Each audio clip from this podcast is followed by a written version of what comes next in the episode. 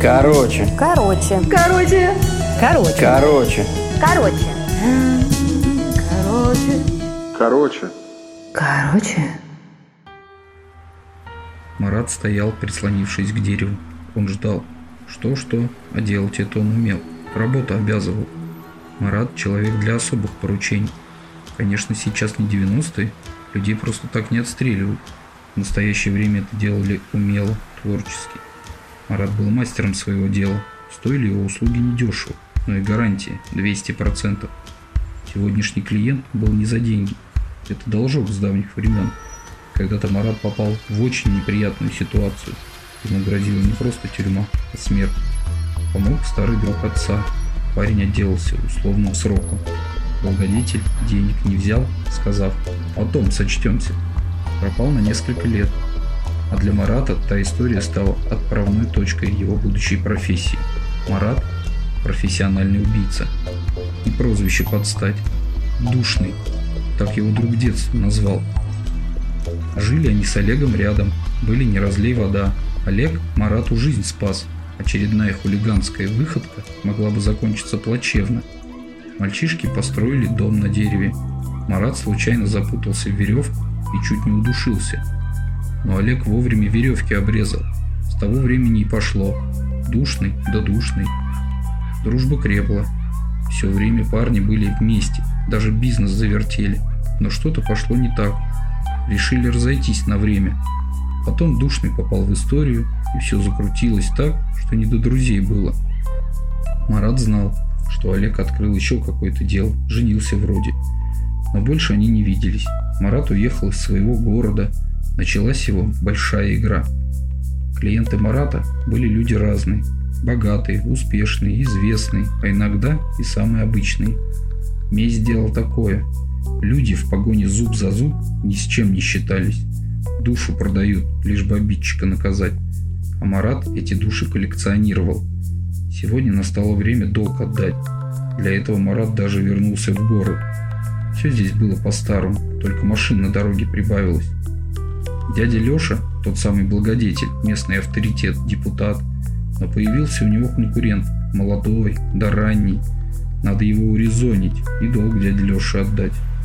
Краем глаза Марат увидел, что к нему приближается сногсшибательная красотка. Длинные золотистые волосы доставали до аппетитной попы, из которой росли стройные ноги. Она остановилась напротив и минуты две смотрела Марату в глаза. Тот ждал. Взгляда не отвел. Молчал. «Привет тебе, племянничек!» Протянула конверт, ухмыльнулась и пошла дальше.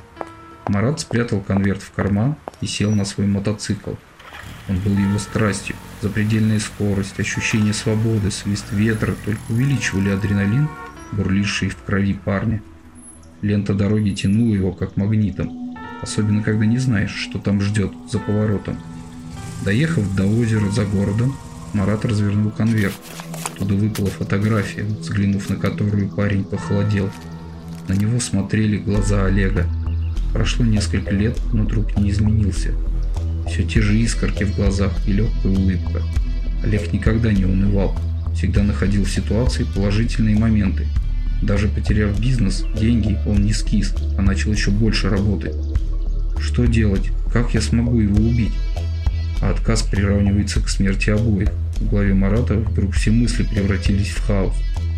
Душный разделся и с разбегу бросился в воду. Минут 15 он греб руками, не прекращая, потом лег на воду и расслабился. Гладь воды блестела на солнце. Тишина. Только лягушки квакали вдалеке. Марат подплыл к берегу. Наскоро натянув одежду, оседлал своего железного коня и помчался со скоростью ветра. Олег в тот вечер задержался в офисе, готовился к предвыборной кампании. Дел было выше крыши. Жена ждала его к ужину, но Олег не успевал. Он набрал номер. «Не приеду, ужинайте без меня». «Олег, ну ты же обещал. Девчонки ждут». У них для тебя сюрприз. Лен, ну придумай что-нибудь. Скажи детям, что я попозже буду. В трубке послышались всхлипывания. Дался тебе этот статус депутата. Гудки отзывались эхом. Олег поморщился и вернулся к команде. Ну что, ребятки, поработаем еще чуток. Закончили уже за полночь. Олег хотел остаться в штабе, но, вспомнив о сюрпризе дочерей-близняшек, спустился к машине. По обыкновению он включил любимую музыку, посмотрел в зеркало заднего вида и замер. На него смотрели глаза Марата. Минут пять шел молчаливый диалог, потом Олег сказал. «Какими судьбами, душный? Сто лет не виделись. Должок хочу отдать, очень уж он меня тяготит». Олег закрыл глаза, о Марате он слышал в очень узких кругах. Сначала не поверил, потом понял, что профессия друга навсегда разделила их. И вот сейчас только одна мысль билась в закрытые веки. Твой черед. Жаль было жену, дочь, жизнь. Последний Олег любил больше всего на свете. «Поехали, а то внимание привлекаем», прозвучал с заднего сиденья голос друга детства. Ехали долго. Олег знал, куда. Это была их тайна с юных лет – Старая заброшенная мельница на окраине города детства служила ему укрытием и пристанищем. Выйдя из машины, Олег повернулся к Марату. «Не тяни, я все знаю». Марат смотрел на друга и молчал. «Ничего ты не знаешь. Слушай теперь меня». Монолог был недолгим. Душный вообще не любил долгие разговоры. То, что он предлагал, казалось фантастикой. Он возвращал Олегу жизнь. Дело было трудное, но Душный никогда не боялся сложностей. Терять ему, кроме самого себя, было нечего. Решили, пожали руки, разожгли костер. Олег долго рассказывал о семье, о бизнесе, о конфликте с тем самым дядей Лешей. Марат слушал и с каждым словом убеждался в правоте своего решения. Рядом с ним сидел друг, близкая родственная душа, единственная в этом мире. На следующий день жене Олега позвонили и сказали, что ее муж разбился по дороге домой. Уснул за рулем, Опознаний не будет. Машина взорвалась, тело сильно обгорело. На похоронах было много народу. Дядя Лежа даже речь сказал, что в лице Олега общество потеряло прекрасного человека. Марат стоял вдалеке, прислонившись к дереву, смотрел на весь этот фарс. Надвинув кепку на глаза, он повернулся и пошел к выходу с кладбища. Его ждало новое дело.